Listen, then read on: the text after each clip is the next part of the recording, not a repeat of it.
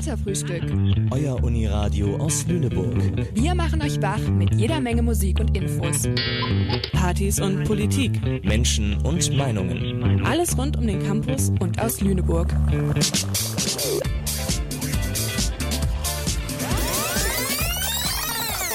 B-Seite, der Katerfrühstück Podcast.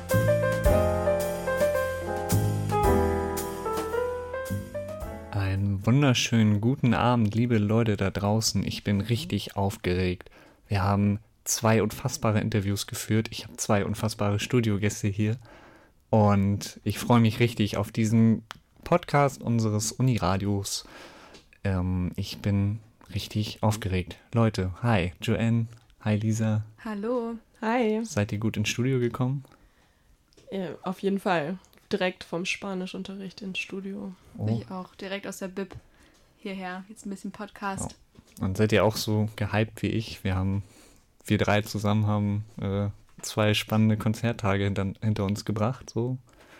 Auf jeden Fall. Also ich konnte gar nicht fassen, dass wir das Glück haben, zwei unfassbar gute ähm, Künstler, also einen super guten Künstler und eine super tolle Band zu interviewen und ähm, tatsächlich auch mal das Interview-Business ein bisschen aufzumischen und ähm, war sehr überrascht, wie, wie gut und kommunikativ und super liebevoll ähm, unsere Interviewpartner waren. Voll. Und Lisa, du hast sehr viel Schnittmaterial für Instagram mitbekommen. Hast du schon den Berg irgendwie angegangen? Genau, das Curly-Interview habe ich jetzt schon ähm, fertig geschnitten. Das Clan-Interview kommt dann noch die nächsten Tage.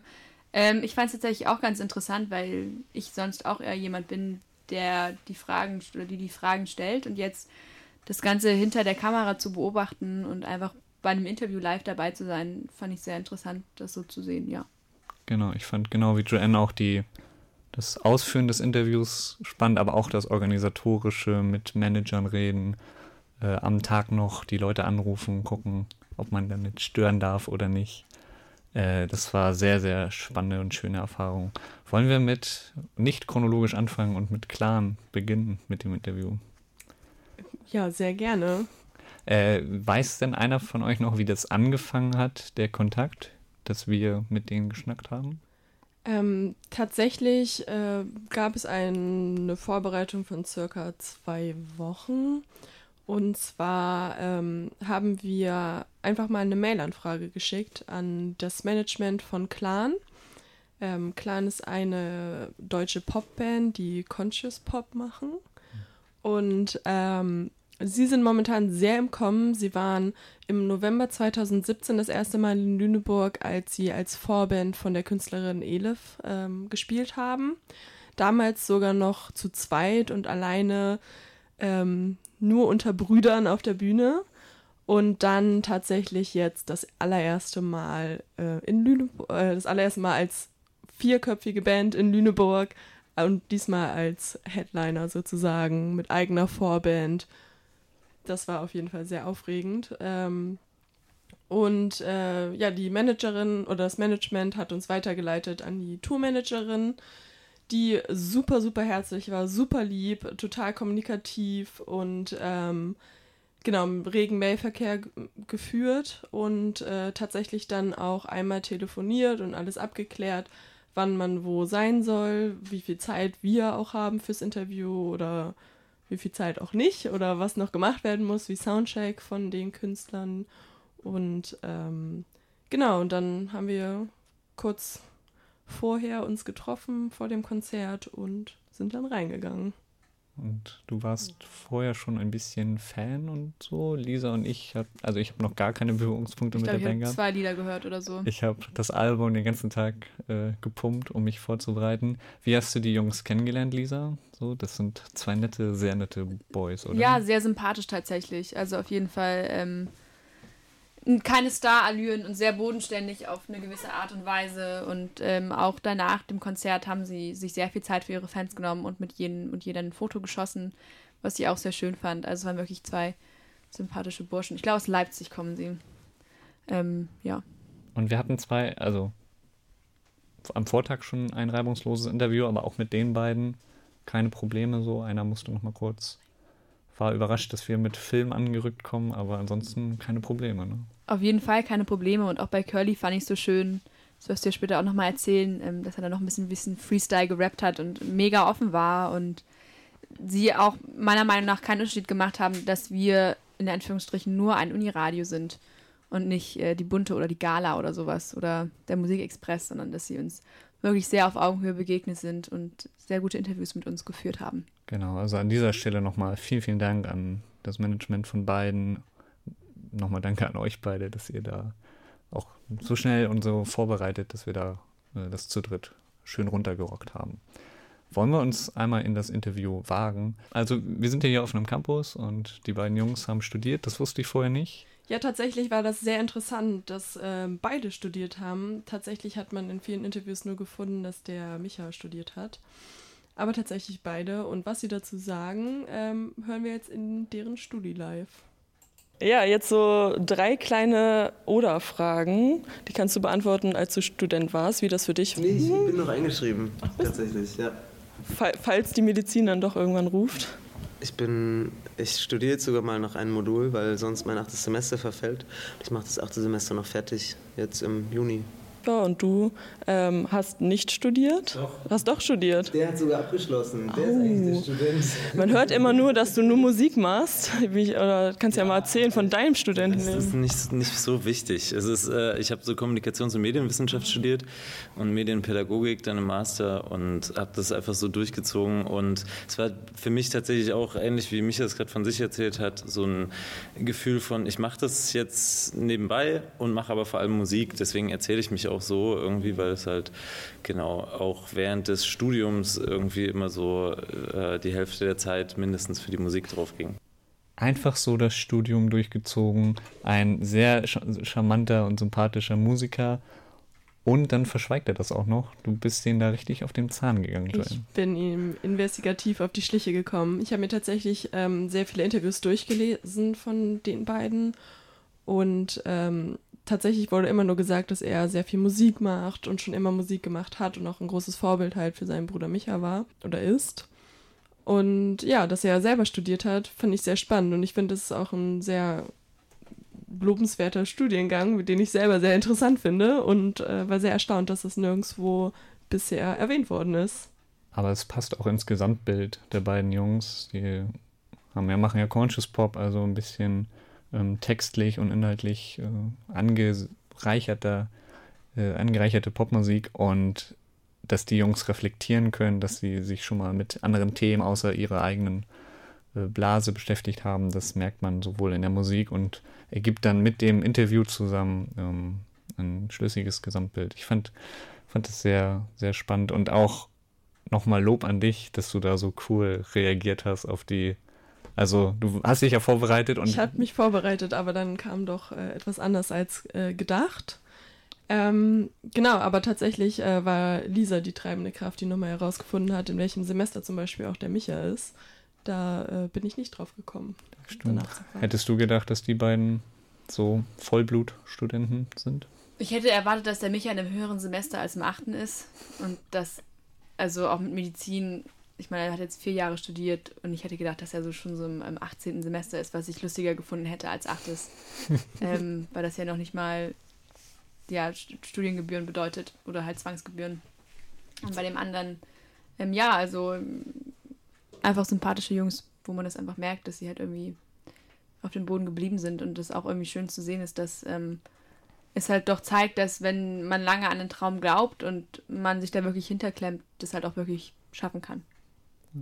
Auf oh. jeden Fall, ich finde ähm, gerade so auch für uns Studenten, wir haben ja auch den einen oder anderen Freund, der gerne Musik macht. Ähm, und dass man da an seinen Träumen dranbleibt und es vielleicht genauso schaffen kann, wäre auf jeden Fall ein gutes Vorbild, dann Clan zu nehmen. Ja. Auf alle Fälle. Und es ist auch einfach sehr mutig, ähm, sich nicht in das sichere Studium und die kurzfristige, ja, mein Leben ist geregelt, Schiene fährt, sondern okay, wir setzen auf die Musik und Studium ist so nebenbei. Ich finde das sehr, sehr ermutigend.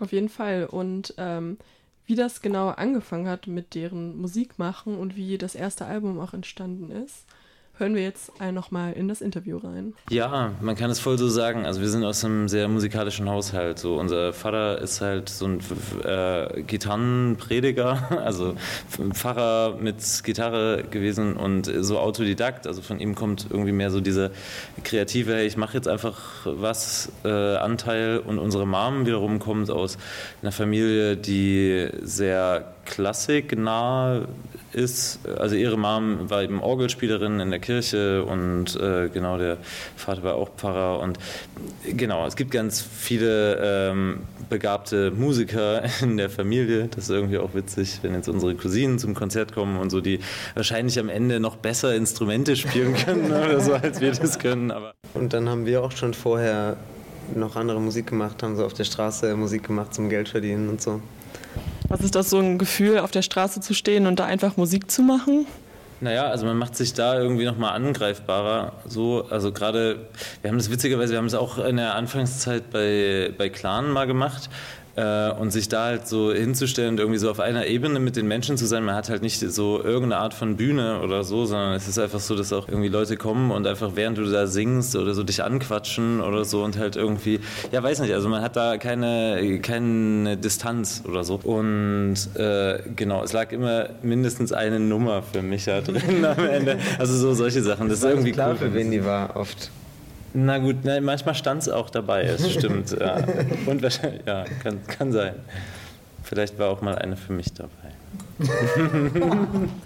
ich glaube, bestimmt hat er auch mal eine Nummer ähm, abbekommen. Für mich ist das gerade so ein bisschen, als wenn ich noch vor Ort wäre. So, äh, ich habe gerade ein bisschen Flashback so. Äh, und bevor wir gleich inhaltlich darauf eingehen, die Chemie zwischen den beiden ist irgendwie total faszinierend, so dass sie sich gegenseitig zum Lachen bringen. Keine abgefertigten Vollmedienprofis sind, sondern einfach auch miteinander agieren und dann auch mit dir ein, ein, Interview führen, immer mit dem Wissen, wir sind Medium, wir sind Presse, aber auch mit dir ein cooles, entspanntes Gespräch führen. Das finde ich irgendwie sehr interessant. Ja, auf jeden Fall. Also ich hatte auf jeden Fall ähm, das Gefühl tatsächlich, als wenn ich einfach auf der Couch sitze und mit ein paar guten Freunden schnacke, obwohl ich ja sozusagen Presse bin, Uniradio. Ähm, ich finde, die Chemie zwischen den beiden ist wirklich beeindruckend. Ähm, gerade wenn man auch so viel Zeit aufeinander rumhockt und zusammen ein Album produziert und zusammen vielleicht sogar auch dieselben Freunde hat und dann zusammen Musik macht, zusammen auf die Straße geht. Also weiß ich nicht, ob mein Bruder und ich uns vielleicht ab und zu auch mal auf die Nerven gehen. Gehen die beiden bestimmt sich auch. Ich finde es auf jeden Fall auch cool, dass ähm, durch ein, zwei Fragen, die wir gestellt haben, sie selber sogar noch überrascht worden und was von dem anderen gelernt haben. Fand ich äh, sehr spannend. Sehr toll. Und die musikalische Herkunft äh, erklären die beiden so ein bisschen mit Eltern, Eltern bringen so den Skill mit rein, also die das Klavier spielen und stilistisch kommt dann äh, Groove mit rein und dann eben die Pop-Elemente.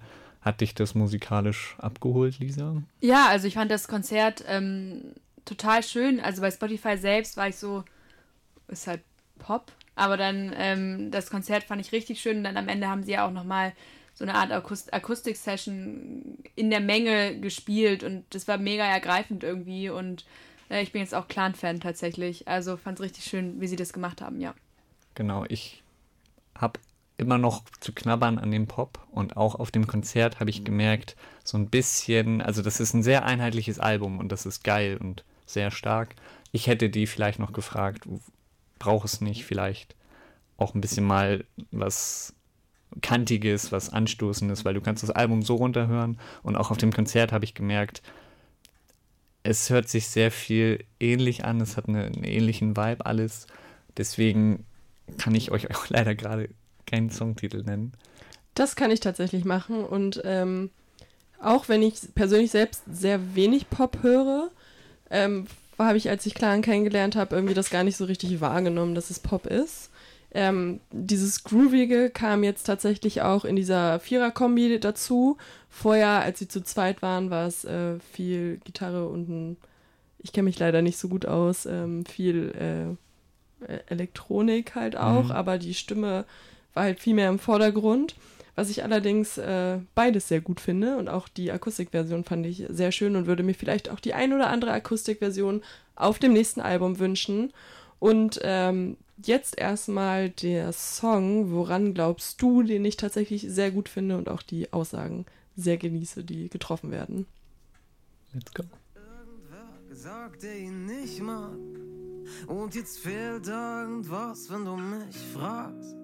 Was wir brauchen, ist vielleicht, dass etwas bleibt. Wir brauchen was, was bleibt. Also suchen wir auf Pasche Punkte eher das, was uns fehlt.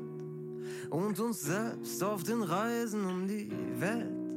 Und im Stadion sind wieder 40.000, die alle daran glauben. Woran glaubst du? An das Leben nach dem Tod, an den Fußballgott, an die Liebe, an das Geld, an das Ende der Welt, an das gute Menschen, an die eigenen Grenzen. Glaubst du an dich selbst? Glaubst du an dich selbst? Woran glaubst du auf der Welt, wenn du fällst? Glaubst du an dich selbst? Glaubst du an dich selbst?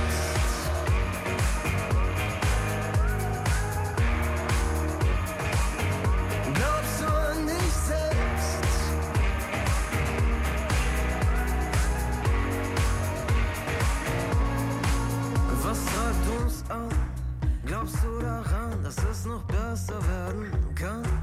Wenn alles gut ist, sag, was treibt uns dann noch an? Wenn wir ganz oben sind, was bleibt dann außer Angst? Höhenangst, wir sind high, wir sind schön, wir sind reich und ewig jung. Ist das Glück oder ist das nur Konsum? Wir sind ironisch und unwahrscheinlich klug. Doch zum Glauben braucht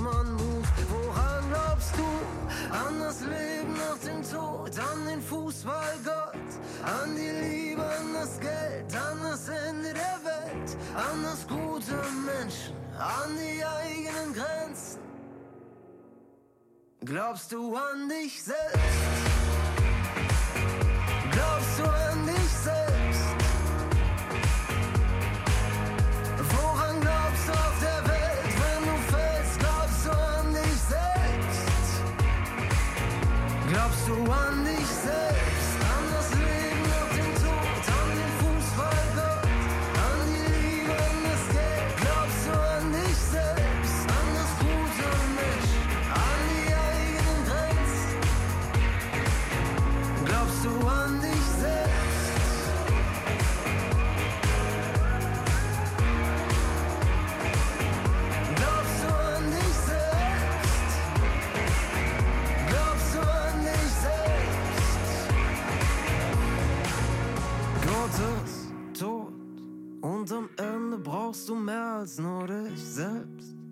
Wenn du fällst, brauchst du jemand, der dich hält.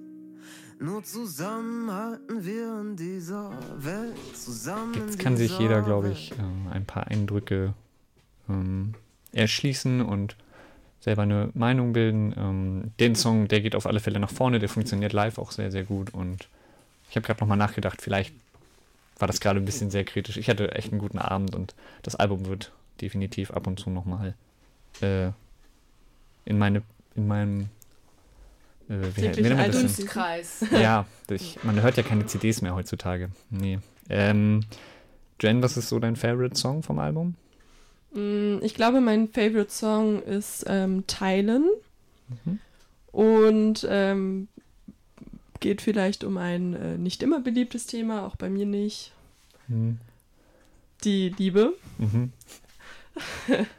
Ähm, ja, also äh, ist auf jeden Fall einer meiner Lieblingssongs, wobei ich die kritischeren Songs auch sehr gerne mag. Und ich finde eigentlich ist das Album so ein großer Rundumschlag an allen Themen, die in der heutigen Gesellschaft ähm, gerade besprochen werden. Viel, ähm, also teilweise auch, ähm, ja, ankreiden vielleicht so ein bisschen.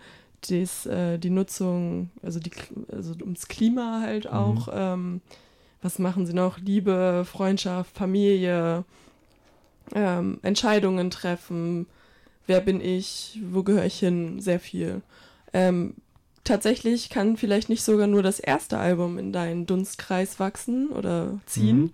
sondern ähm, die beiden produzieren auch oder gerade oder die vier produzieren gerade ein zweites Album, was äh, glaube ich auch sehr gut wird und vielleicht sogar noch ein bisschen präziser und ich könnte mir auch vorstellen, ein bisschen gesellschaftskritischer, denn das kam in dem Interview auf jeden Fall rüber, dass sie sehr viel über die Themen, die uns heute alle beschäftigen, sehr ähm, intensiv drüber nachdenken, viel Zeit da rein investieren. Die beiden haben erzählt, dass äh, Micha versucht hat, auf der Autofahrt einen Song für die Fridays for Future Bewegung zu schreiben, was ich mir total schwer vorstelle, ja. dies, äh, diese ganze Bewegung und die, diese ganze Wut und Aufgebrachtheit der äh, jüngeren Generationen zusammenzufassen und ich stelle mir Songs schreiben total schwierig vor, im Allgemeinen. Ja, voll. Deswegen würde ich sagen, wir hören zu meinem Lieblingssong bereit das nächst, den nächsten Part des Interviews. Mhm. Äh, und zwar Geht Liebe. Es um die Liebe. Geht es um die Liebe. Ihr habt recht lange über die Liebe geschnackt. Deswegen würde ich es äh, niemanden enthalten wollen. Nee, lass uns mal reinholen äh, Forum auch schon einmal angedeutet. Ein äh, bedeutendes Thema im Leben aller ist ja die Liebe. Auch ihr thematisiert das in euren Songs. Auch Forum schon angesprochen. Meint ihr, dass die jüngere Generation so ein gestörtes Verhältnis zur Liebe hat, wenn besonders heutige Zeiten Tinder und Co. existieren? Ich glaube, dass jede Generation das über die nachfolgende Generation gesagt hat, dass sie ein gestörtes Verhältnis zu allem haben irgendwie und, und auch zu Liebe.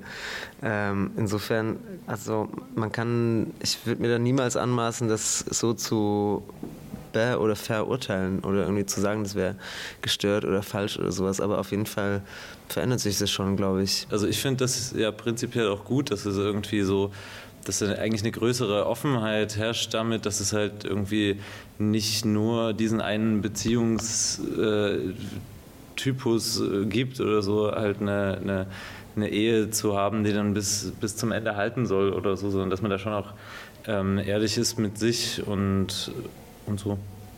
Ich begrüße das und habe da eigentlich der, also einer jungen Generation gegenüber oder so, bin ich ja eher offen und bin da gespannt, was, was da noch so passiert, in welche Richtung das geht. Weil es gibt andererseits, glaube ich, auch voll, also so letzte Shell-Jugendstudie, so eine Hinwendung zu äh, Werten wie Familie. Und äh, das gibt es, glaube ich, auch viel, dass also viele wieder ein, ähm, irgendwie ein geregelteres Leben sich wünschen oder halt einen festen Job und eine Familie.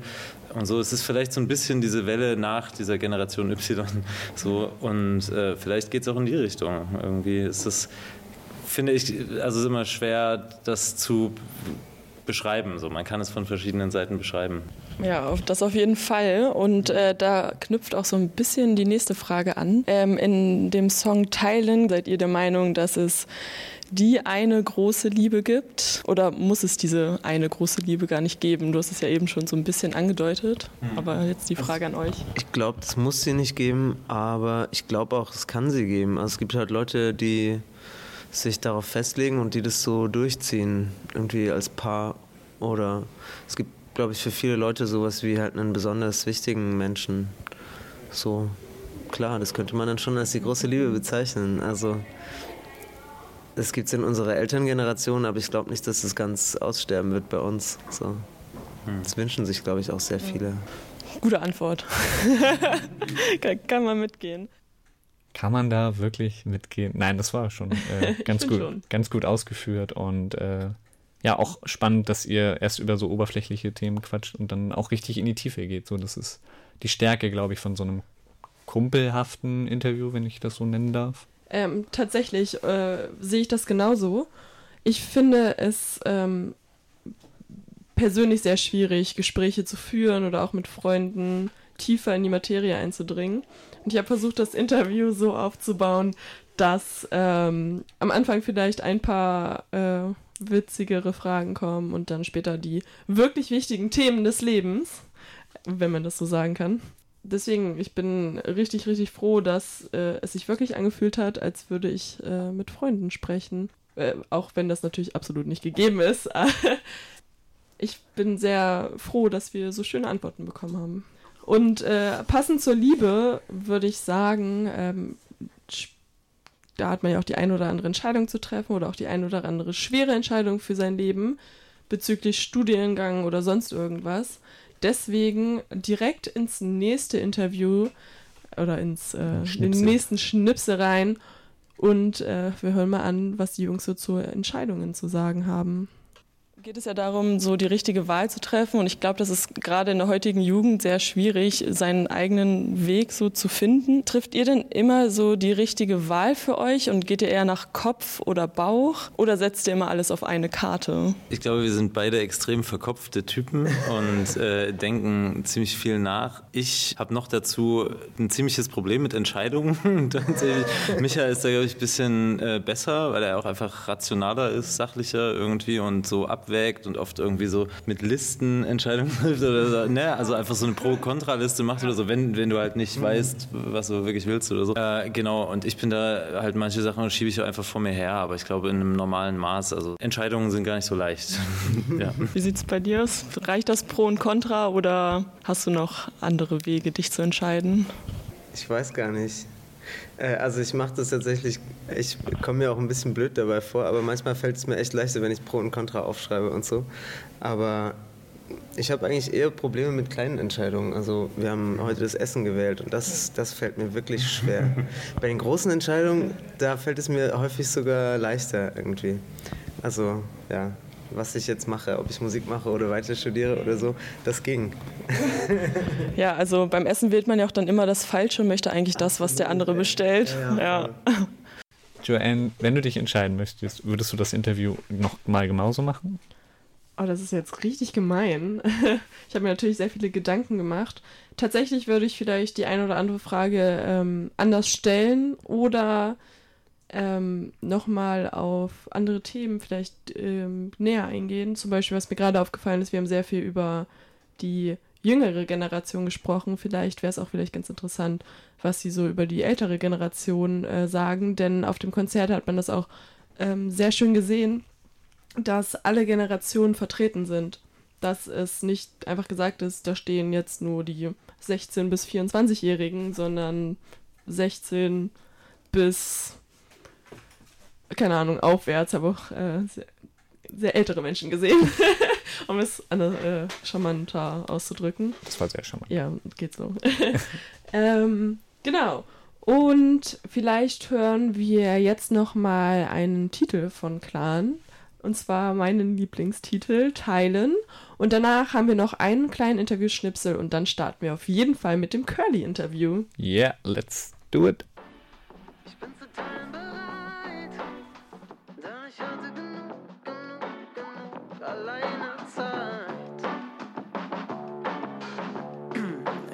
Teil mit mir deine Geschichten und die Geheimnisse dazu, bis wir am Ende nicht mehr wissen, wer bin ich und wer bist du.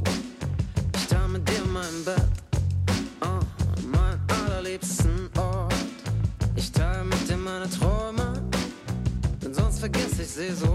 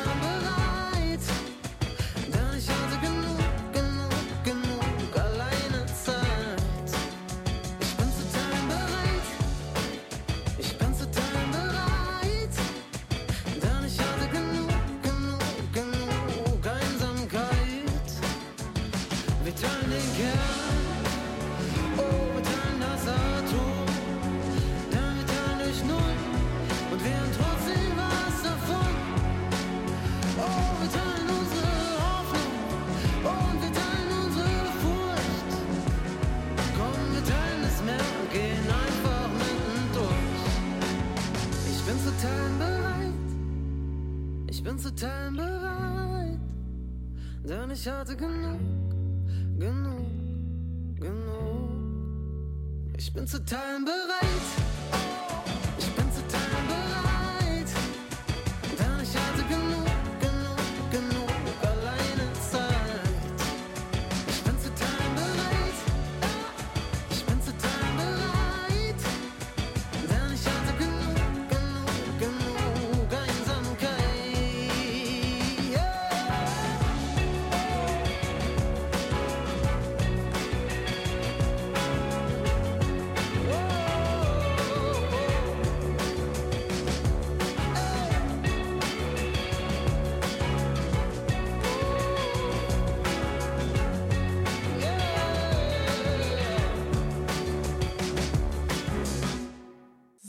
Ich hoffe, ihr habt den Song genauso genossen, wie ich ihn immer genieße.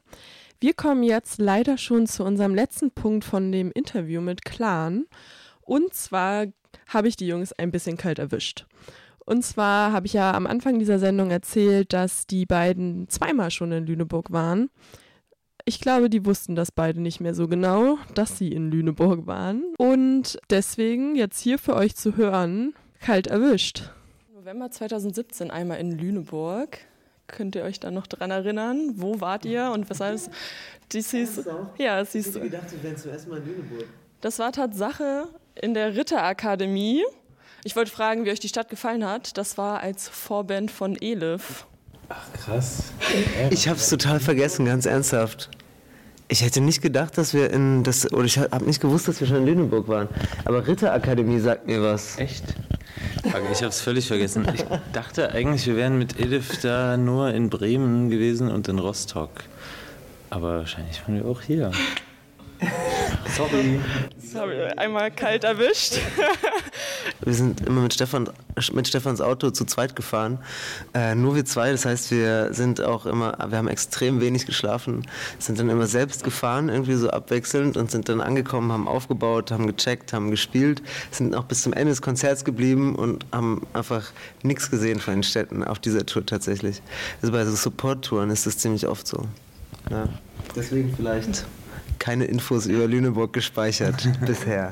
Ich hoffe, ihr Jungs von Clan habt dieses Mal Lüneburg in einem äh, Her äh, oder in ein, einem Teil von eurem Herzen gespeichert. Ich habe äh, rausgehört, dass das schwangere Haus sehr beliebt war. Das hat ähm, der mich ja auch auf der Bühne nochmal erzählt. Auf Und- jeden Fall. Und wir drei wussten auch auf genau sofort, wo das war. Also, Fall, ja. ach Das ja, schwangere Haus. Micha, ja. Hm. Genau. Weiß einer von euch, was das schwangere Haus ist? Ich fand's schön, dass Clan da war. äh, ich ich würde mich freuen, wenn die äh, Jungs wiederkommen und vielleicht hört ihr noch mal rein, äh, ihr lieben Zuhörerinnen und Zuhörer da draußen. Schreibt euch, schreibt uns gerne noch mal, wie ihr das Interview fandet, ob ihr noch vielleicht Fragen an äh, die Band und die wir vielleicht noch mit Geheimmaterial im Hintergrund äh, beantworten können. Ja, dann kommen wir jetzt mal zu einem ganz anderen Teil. Oh, du ja. hattest am Tag vorher, Patrick, deinen großen Auftritt. Und zwar durftest du den Rapper Curly interviewen. Der war nämlich die Vorband von Yuzu You, wo wir ja tatsächlich auch als Freunde alle hingehen wollten, um das Konzert zu sehen. Und dann haben wir von Jan Pasutti, das ist ein Shoutout an Jan Pasutti an der Stelle, ähm, ein Promoter, der uns immer wieder E-Mails schickt, wenn neue CDs rauskommen oder wenn irgendwelche Bands auf Tour sind. Der hat uns gesagt, Leute, habt ihr Bock auf ein Interview mit Curly? Und wir hatten Bock auf ein Interview mit Curly. Voll. Also ich habe ja, ich habe mir das auch so ein bisschen genommen und dann halt die Mail besonders einmal gelesen und äh, ihm dann geschrieben und dann ging das klar. Und es ist so lustig, dass wir unabhängig davon eh vor Ort gewesen wären und jetzt den Abend äh, nochmal ganz anders, mit einer ganz anderen Zuschreibung äh, in Erinnerung behalten werden. Leute, ernsthaft, ihr habt das Instagram-Video gesehen. Wer von uns beiden sieht mehr Hip-Hop aus? Weil ich habe mir schon Mühe gegeben, sehr mich einzukleiden. Hat's funktioniert? Also, mh, er sieht mehr aus wie so ein Hip-Hopper, wie man ihn sich vorstellen würde. also ihr müsst ihn euch so vorstellen, er ist, ähm, hat ja Locken, braune Locken, rausche Bart, eine Retro-Brille, Cap auf, äh, bunte Klamotten. Und du warst eher so der Underground-Hip-Hopper aus dem Schlafzimmer. Und Also Curly hatte eine Goldkette. Genau, und die brauchst du noch. Ach, die Goldkette. Ja. Ah, Deswegen ist er auch ein swaggy Dude mit Attitude. Ein Swaggy Dude mit. Attitude. Äh, ich habe versucht, das aus ihm rauszukitzeln, was genau das heißt. Das hat er geantwortet. Kannst du mir genau erklären, was ein Swaggy Dude mit Attitude ist? Boah, ja. Ich bin der Swaggy Dude und äh, You hat die Attitude. ich meine, ja, ich glaube, man sollte zu unseren Shows kommen und dann äh, kann man erleben, was ein Swaggy Dude mit Attitude ist. Ich finde es gerade ganz geil, dass wir nicht so genau die gleiche Mucke machen, so irgendwie das bringt so ein bisschen Abwechslung in die ganze Show rein. Und gerade deshalb finde ich es nice, äh, auch bei dem Publikum, was User hat, so dass die so offen sind und halt auch äh, das auch abfeiern. So, das finde ich auf jeden Fall sehr angenehm. Wie ist so der Kontakt zu You entstanden? Kanntet ihr euch vorher schon oder dann das Feature und dann hat er dich auf Tour mitgenommen? Wie lief das ab? Nee, also ich kenne Juse schon oh, 18 Jahre oder so, weil wir haben uns damals kennengelernt in dieser ganzen Freestyle-Battle-Szene, so weil ich auch sehr viele Freestyle-Battles früher gewonnen habe. und da sind wir halt auch viel zusammen einfach rumgefahren, so Wochenendticket oder äh, zu viert im Corsa, irgendwie auf irgendwelche Battles im Ruhrpott. Und dann haben wir uns so ein bisschen aus den Augen verloren und äh, dann äh, hat er mich einfach angerufen, gefragt, ob ich mitkomme und ich dachte, es ist geil, wenn man sich dann wieder Jahre später so für Hip-Hop äh, zusammenschließt. So, das war auf jeden Fall nice. So. Habe ich nicht lange überlegt, auf jeden Fall. Curly, Rapper aus Berlin, äh, war Begleitkünstler von Use You auf seiner Tour. Und der Song Swaggy Dude mit Attitude ist äh, ein Collabo-Song, ein Feature-Song, auf dem beide drauf sind. Und das fand ich eine gute Einstiegsfrage, äh, ob er mir genau erklären kann, was denn das heißt. Hat er na, so, so ein bisschen. So, da kommen wir nachher nochmal, glaube ich, drauf. Äh, was ist euer Eindruck von Curly? Ich habe ihn ja interviewt und sehr viel direkt mit ihm zu tun gehabt. Ihr wart so ein bisschen außen vor und ich glaube, ihr wart auch, also ihr seid auch ein bisschen weiter weg von Rap, als ich es bin, oder? Na, das würde ich jetzt nicht. Ich glaube, Ich habe auch Richtung uh, Joanne geguckt. das Okay. war jetzt schon ein Angriff, So, Patrick. wir Das beefen uns gleich. Angriff. Joanne, Ähm, was war dein Eindruck? Also tatsächlich bin ich nicht in der Rap-Szene vertreten. Ähm, jetzt wissen wir, dass ich kein Pop höre, kein Rap. Mal gucken, was ich sonst noch so höre. Ich irgendwann mal wann anders. Ich fand ähm, ihn so sympathisch. Ich fand, ich weiß nicht aus, äh, ich weiß nicht genau, woher er kommt, aber er hatte so einen leichten Dialekt, der ab und zu mal durchkam. Und ähm, ich habe, glaube ich, selten einen so entspannten Dude getroffen. Ja. Ja, also ich bin ja äh, dann vielleicht doch schon in der Materie Rap drin. Okay. Nicht ganz so krass wie du. Okay. Aber ähm, ich kannte, ich muss auch ehrlich zugeben, ich kannte Curly nicht. Hab mir dann jetzt vor allem auch im Nachhinein nach dem Konzert noch ein paar Sachen von ihm angehört und finde ihn sehr, sehr cool und feiere ihn sehr. Ähm, und er kommt tatsächlich aus Karlsruhe. Und das ist auch schon die perfekte Überleitung zu dem nächsten Interview-Snippet, wo verglichen wird, ähm, was er über seine Heimat Karlsruhe so denkt, vor allem über das Rap-Game in Karlsruhe. Naja, ich bin gar nicht richtiger Karlsruhe, ich bin eigentlich an der Schweizer Grenze geboren. Ich habe aber lange in Karlsruhe gelebt und ich finde Karlsruhe ist im Moment schon äh, ziemlich Rap, so Schote, Erabi, Ulisse, Hayes, genau, NRK, auch sehr guter Homie von mir, der auch da ja sehr viel produziert, auch auf dem neuen Döll-Album sehr viel gemacht hat. Also ich finde Karlsruhe ist immer noch so ein bisschen unterschätzt, was Rap angeht, weil da schon eigentlich ziemlich viel geht. Glaubst du, dass die Stadt, in der man, in der eine Künstlerin oder ein Künstler aufwächst, Einfluss auf die Musik nimmt, inhaltlich oder soundtechnisch?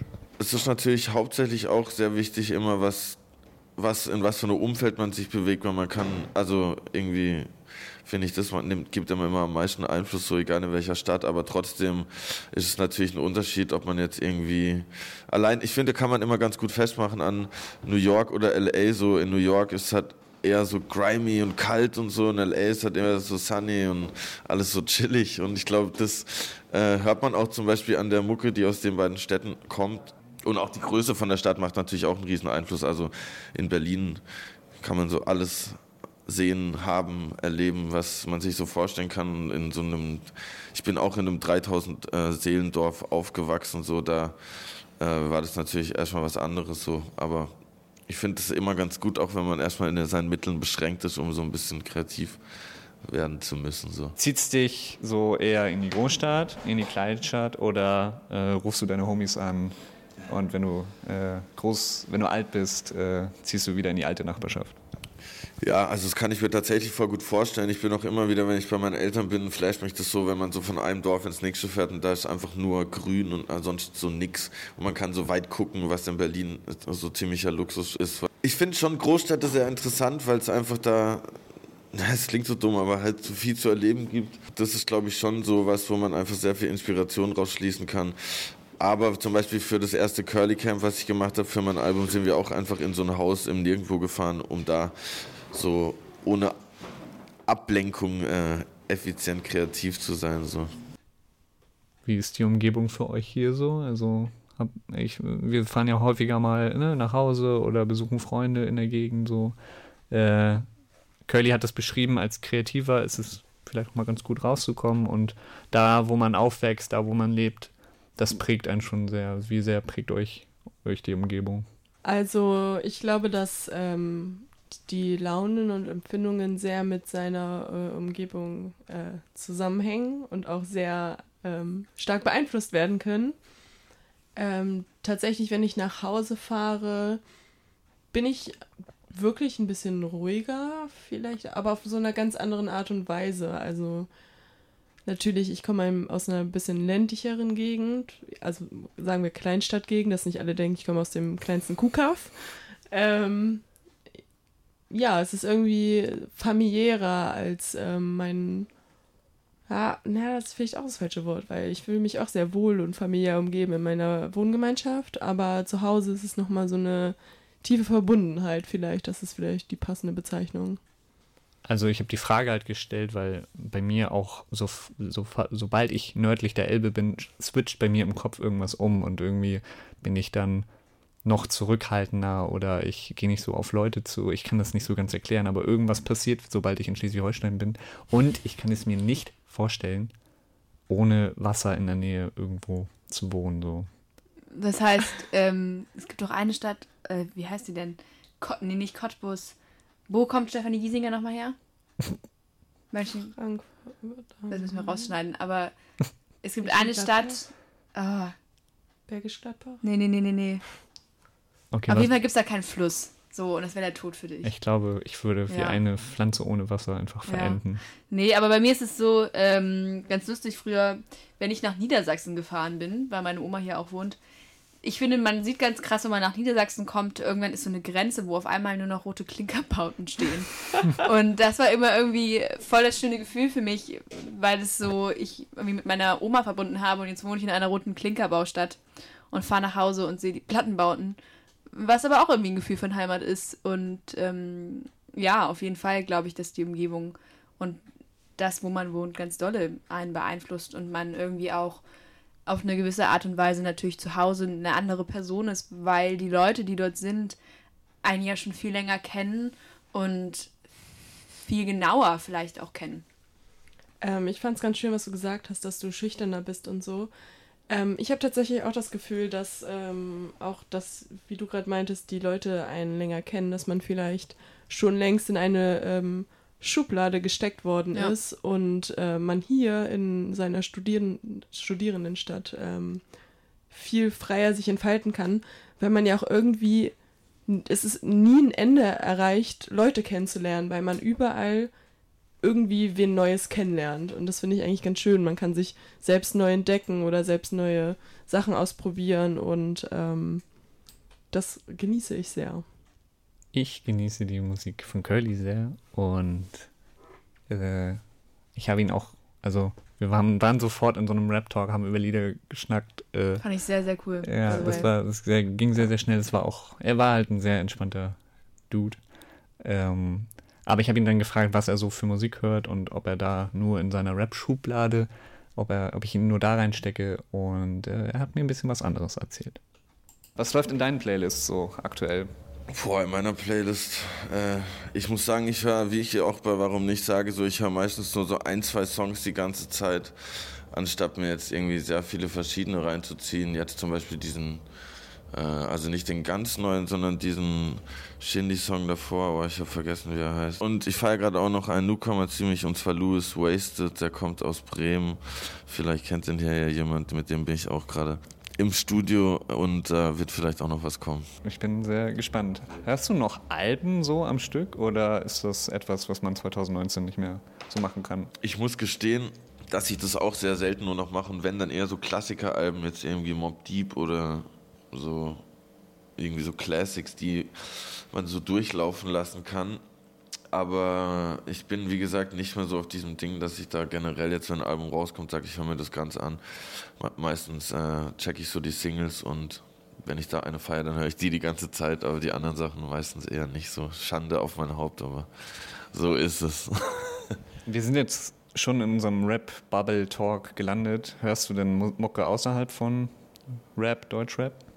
Ja, mein Mitbewohner macht Techno, deshalb bin ich da immer mal wieder am Reinhören und am Flash und so. Ich gehe jetzt relativ wenig in Techno-Clubs irgendwie, außer wenn halt irgendwie einer Geburtstag hat und alle wollen unbedingt den Kater, dann geht man halt dann auch hin. Aber ich bin dann meistens eher draußen am Chillen und nicht so die ganze Zeit im Club. Das ist mir irgendwie ein bisschen zu stressig immer. Also ich höre äh, gerne Jazz auch irgendwie so. Wenn man sich eine Pizza bestellt hat, kann man auch mal ein bisschen Miles Davis gönnen. Aber ähm, ja, Jazz gibt eben, wie gesagt, auch ein paar Klassik-Sachen, die mir gefallen so und die irgendwie sehr chillig sind. Aber ich höre schon viel Rap, aber auch, muss auch sagen, viel Popmusik. Also es gibt auch viele Pop-Songs, die ich ziemlich abfeier und ich schreibe, mache ja auch viel Songwriting und auch von dem her ist es auch immer dann so ein bisschen mit einem Ohr Vergnügen, mit dem anderen denke ich so, ah nice, wie haben die das gemacht, das ist ja interessant. Und deshalb ähm, bin ich da schon sehr ohne Scheuklappen, sage ich mal. Außer Gitarrenmusik höre ich so gut wie gar keine. Und jetzt haben wir so viel über Curly gehört und so viel über Curly gesprochen und auch sehr viel über Rap gehört. Jetzt wollen wir doch mal gucken, was die Praxis da so sagt und hören jetzt einen Song von Curly. Ich den Beat, sorry, war keine Absicht. Immer wie auf Speed, deshalb Beat, bis es Nacht ist. Der einzige Stern hier in meiner Galaxis. Uh, ich denk nicht nach, Mann, ich mach das. Es gibt keinen Plan, genau das ist die Taktik. Wir machen Musik, ja, mach du weiter Plastik. Der Rap zieht dich ab, jede Line ist eine Lastschrift. Erzähl keine Märchen, aber klinge fantastisch. Wollte unbedingt rein hier, aber es passt nicht. Weißt du, wie es ist, wenn man gar keinen Pass kriegt? Häng nicht auf dem Bau, aber jeden Tag Abriss. Du kannst wie ich reden, du bist trotzdem nur fast nicht. Ich bin so wie Regen, ich mach alle hier nass, Bitch. Hört auf, euch zu verbiegen, geh doch lieber Gymnastik. Ihr seid theoretisch cool, aber das hier ist Praxis. Uh.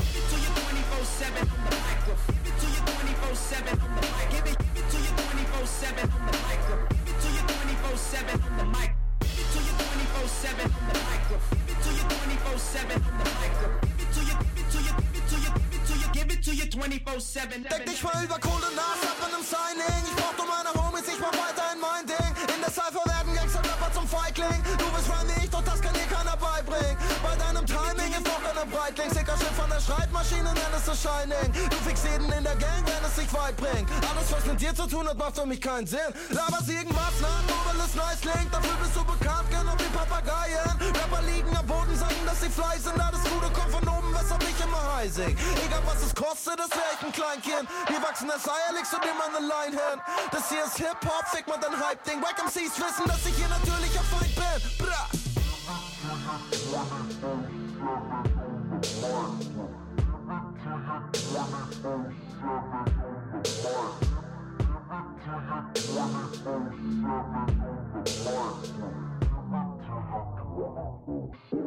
it to you, give it to you, give it to you, give it to you.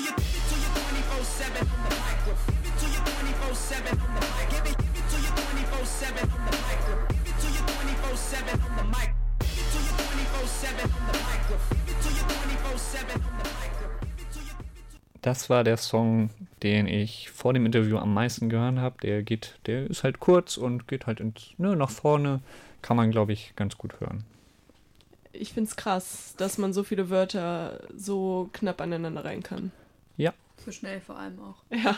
Und mit der, der Energie auch. Ich bin auch sehr positiv einfach beeindruckt gewesen, wie professionell Curly ist. Er hat sich, wir, wir haben ein bisschen später angefangen, er hat sich dann gleich entschuldigt, aber trotzdem mir das Gefühl gegeben, er nimmt sich jetzt Zeit für die ganze Sache. Da mussten wir zwischendurch das Interview kurz pausieren, weil er zum Soundcheck musste.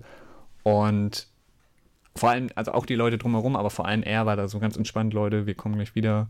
Dann haben wir nochmal die Location irgendwie gewechselt für das Interview, waren dann unten äh, im Hansen, im Salon Hansen Raum, im Clubraum. Das war ja sehr, sehr cool, war eine sehr coole Erfahrung und ich habe einfach auch sehr, sehr viel gelernt. Das wird ja auch, glaube ich, so gegangen sein, dass man da so handwerklich Interviewführung sehr viel lernt, gerade wenn das so ein nett, ich sag's nochmal, netter, entspannter, professioneller Akteur ist. Man lernt ja mit, äh, man lernt ja nie aus, nein. ähm, ja, ich fand es auch sehr krass, ähm, wie man auch reingroovt in ein Interview und man immer lockerer und entspannter wird und auch besser auf die ähm, Fragen eingehen kann, die man noch stellen möchte, aber gleichzeitig im Auge hat oder im Ohr hat, was der Partner, Interviewpartner einem sagt und auch darauf eingehen, ob er nicht vielleicht schon meine nächste Frage beantwortet hat. Aber ich glaube tatsächlich, dass es nicht nur ähm, ein super entspannter Rahmen das geben kann, dass man viel davon lernt, sondern auch vielleicht ein, ähm, ich weiß gar nicht, wie ich es ausdrucken soll. Äh, es ist nicht, nicht, hm? mir fehlt das Wort. Chaotisch vielleicht ein, oder was? Ähm, Moment, das müssen wir auch schneiden. Ja. Naja, wenn es nicht, also wenn es nicht so eine entspannte ich glaube tatsächlich, dass ähm, ein äh, gemütlicher Rahmen nicht zwangsläufig dazu beiträgt, dass man viel von dem Interview mitnehmen kann, sondern tatsächlich, dass auch der formelle Rahmen äh, einem sehr viel Lerninput geben kann und ähm, auch da, dass man da seine Interview-Skills auf jeden Fall verbessern kann. Ja, ich wollte nämlich gerade sagen, ich habe ja letzten Sommer ein Praktikum gemacht und hatte da die große Gelegenheit, Friedrich Mücke und David Groß zu interviewen. Das sind beides ähm, Schauspieler. Und da war es halt nicht so schön und nicht so, dass sie sich wirklich eine halbe Stunde Zeit genommen haben und sehr darüber nachgedacht haben, was sie sagen, sondern es ging um den neuen Film und der wurde dann promoted und dann hast du halt wirklich gewusst, okay, Friedrich Mücke sagt gerade das, was er auch in zehn Interviews schon vorher gesagt hat und nach mir war jemand da und vor mir war jemand da und es waren 15 Minuten und mich hat es halt voll gestresst und ich war richtig unzufrieden damit, weil ich das ja natürlich auch noch irgendwie präsentieren musste. Und man will ja auch irgendwie, oder ich finde, habe so als Journalistin immer den Anspruch, was aus den Bands oder den, äh, den, den Schauspielern oder wem auch immer rauszukriegen, was noch niemand anderes gehört hat. Und das kriegst du natürlich nicht hin, wenn du zehn Minuten Zeit mit denen hast und die dann zum nächsten Interview rushen und äh, das auch schon zehnmal am Tag gegeben haben. Deswegen hattet ihr einfach auch mega Glück und es war einfach eine richtig schöne Atmosphäre im Salon Hansen, dass wir auch da oben dann den Freiraum benutzen durften und da wirklich entspannt waren und auch noch uns geholfen wurde. Also das war schon sehr cool. Ich bin auch mit dem ähnlichen Anspruch herangegangen, äh, etwas Neues aufzudecken oder nochmal eine neue Facette von dem äh, Künstler zu zeigen. Und Curly hat das auch eben angeboten, indem er so ganz locker und offen dann ähm, mit mir geschnackt hat. Wo er nicht so richtig motiviert war, mit mir drüber zu reden, war politische Haltung in der Musik. So, ich bin für Kunstfreiheit, jeder soll machen, was er möchte. Ich habe ihn dann aber gefragt, bei dem ganzen, ähm, ja, sehr pop-lastigen Rap, den wir gerade haben, dem erfolgreichen und dem äh, repetitiven, fehlt es da gerade nicht so ein bisschen an so einer politischen Note. Und da habe ich ihn äh, direkt gefragt. Ich würde mir ein paar mehr Swagger Boys mit äh, Swaggy Doos mit Attitudes wünschen, sodass die Haltung im Hip das was ein Kernelement von Hip Hop ist, klare Haltung beziehen, das fehlt mir gerade so ein bisschen. Klar, man wünscht sich immer hier und da andere Sachen, aber wenn die Musik gerade so ist, dann es ist halt einfach so, das ist halt so Angebot und Nachfrage, ne? Wenn alle Leute die Mucke halt feiern, dann hat das halt auch einen Grund so. Und wenn halt niemand gerade politische Statements feiern will und die Videos halt keine Klicks kriegen, dann ist es halt so und dann liegt es halt aber auch nicht nur an den Künstlern, sondern es liegt auch an, der, an den Hörern. So, weil die Hörer machen ja die Künstler und ohne das, dass die Künstler so viel Zuspruch kriegen würden, könnte man es ja gar nicht machen. So. Es gibt ja auch Leute, die politische Songs machen, aber offensichtlich haben die nicht äh, diese Klickmagneten äh, wie Raf Camorra oder 187 so. Also ich meine, das liegt dann halt natürlich auch, das ist natürlich das ist ein sehr tiefes Thema, aber liegt natürlich auch an den jungen Leuten, die sich halt offensichtlich mit anderen Themen beschäftigen. Woran, ob das jetzt an Instagram, Snapchat oder TikTok liegt, ich habe keine Ahnung. Aber offensichtlich ist es einfach so. Ich meine, man muss ja nur gucken, wie sich das entwickelt. Und äh, es gibt ja auch Leute, die da Trends dagegen setzen und da sollte man auch nicht damit aufhören. So. Nur jetzt im Moment ist es anscheinend so, dass das nicht so viel Gehör findet wie die leichteren Sachen, sag ich mal. Und mit User haben wir ja einen Vertreter, der auch mal Genau. politische Statements setzt. Genau. Und der macht das auch, finde ich, so voll angenehm, dass man nicht so denkt, so, "Ach, Alter, boah, laber mich nicht voll. So, weil ich finde, es hat auch immer so ein bisschen so, ich persönlich bin halt auch nicht so der Fan davon, von so Songs, die mir halt die ganze Zeit so Sachen vorhalten und so. Aber ähm, User macht das auf jeden Fall sehr gut. So ein bisschen hat er dann ja doch äh, zur, zum inhaltlichen, schweren äh, Themen Stellung bezogen. Insgesamt war das, glaube ich, für uns alle drei ein sehr, sehr spannendes Erlebnis. Ich war auf jeden Fall sehr froh, dass ähm, er so ein offenes Interview mit uns geführt hat und auch das Konzert im Nachhinein. Ich fand, es war ein rundum gelungener Abend und kann äh, jedem von euch Zuhörern empfehlen, euch Curly reinzuziehen. Denn es ist ähm, wirklich guter Rap, ist eine coole Person und ähm, da ist auch nochmal schön zu sagen, dass ihr alle die Möglichkeit habt, ihm am 4.5. in Hamburg zu sehen. Es gibt auch noch Tickets, deswegen schnell bestellen die Tickets und ab am 4.5. nach Hamburg. Er hat auch äh, herzlich ähm, eingeladen. Ja, ich finde das sehr schön, dass wir heute uns die Zeit genommen haben, das alles nochmal zu reflektieren, nochmal ja, drüber zu schnacken und die beiden Künstler vorzustellen. Clan, eine tolle Popband, Curly, ein Rapper in Berlin, der jetzt auch bald sein zweites, drittes Album, sorry, weiß ich gerade nicht genau, aber sein neues eigenes äh, Album rausbringen wird. Äh, die Künstler könnt ihr auf alle Fälle auschecken. Auf Spotify. Oder bei unserem Instagram-Account, uniradio-lüneburg, gibt es die Videos jetzt die Tage, wer jetzt nochmal den Swaggy Dude mit Attitude äh, sehen möchte auch und nicht nur hören. Oder Stefan und Michi. Genau. Micha, oder? Micha. Micha. Micha. Micha. Ach, Ähm, Leute, wir sind so close. Ich darf ihn noch. Ja. Oder Leute, Freunde. kauft euch eine CD oder eine Vinyl. Oh ja. So stimmt. unterstützen wir die Künstler noch ein bisschen mehr. Genau, Genau. genau. So, jetzt haben wir Werbung getan. Lisa, wonach ist sie jetzt? Was? Ja, mir ist jetzt äh, tatsächlich nach Bilderbuch, weil ähm, ich darf morgen zum Interview mit Bilderbuch gehen und bin schon ganz aufgeregt. Also was heißt morgen? In den nächsten Tagen oder in der Vergangenheit. Äh, wir werden das sehen. Aber auf jeden Fall werde ich bald, werde es hier bald ein Interview mit Bilderbuch zu hören geben. Und ja, da bin ich schon sehr aufgeregt und freue mich sehr dolle drauf. Und deswegen gibt es jetzt hier den mein Alltime Favorite Track vom Bilderbuch. Maschinen. Wir verabschieden uns und wir hören uns demnächst wieder beim Uniradio Katerfrühstück. Sendeverantwortlich für diese Bürgerrundfunksendung war Joanne Ilona Borowski.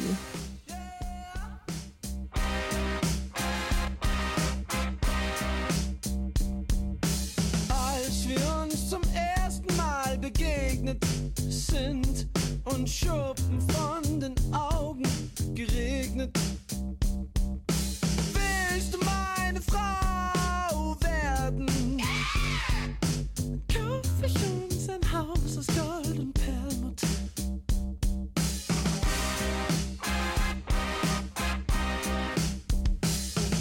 Es tropft ein feuchter Blick